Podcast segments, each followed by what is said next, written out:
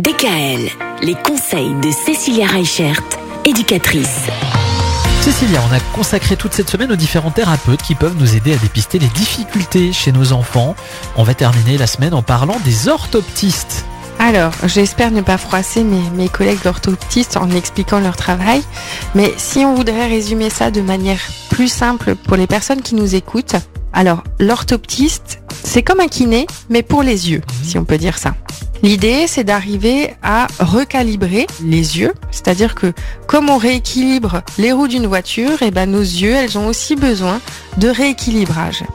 Et souvent, l'enfant peut avoir des difficultés de lecture alors qu'il a une vision qui est plus ou moins bonne, qui n'a pas forcément besoin de lunettes derrière, mais au niveau du calibrage, ça fonctionne pas tout à fait correctement. Souvent, on va avoir des enfants qui peuvent avoir du mal à englober un certain nombre de mots ou qui peuvent sauter des lignes quand ils font de la lecture. Et tout ça, ça va engendrer chez eux une certaine frustration.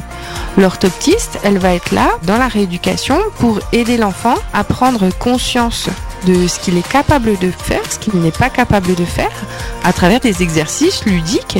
Et que ce soit n'importe quel thérapeute, aujourd'hui, l'enfant, il apprend en jouant.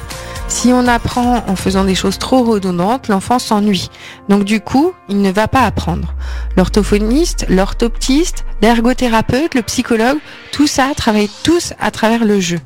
Pourquoi? Parce que le jeu, bah, du coup, ça va être hyper intéressant pour l'enfant. L'enfant, quand il vient en thérapie, il se dit pas ah non, je vais aller en thérapie. Non, l'enfant il se dit oui, je vais aller jouer. Et souvent, c'est un cliché qu'on a sur les, thérapeutes. Ah bah, ils jouent toute la journée. Oui, on joue toute la journée, mais on a des objectifs bien précis qui sont derrière chaque jeu.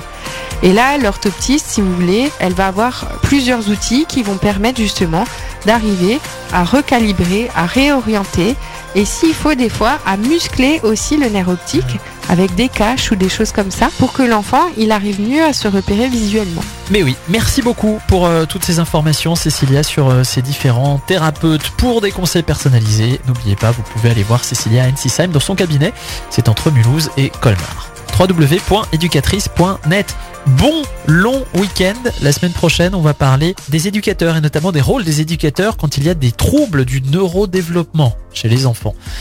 Ça fait un sacré programme, ça. À mardi. Eh oui. À mardi. Retrouvez l'ensemble des conseils de DKL sur notre site internet et l'ensemble des plateformes de podcast.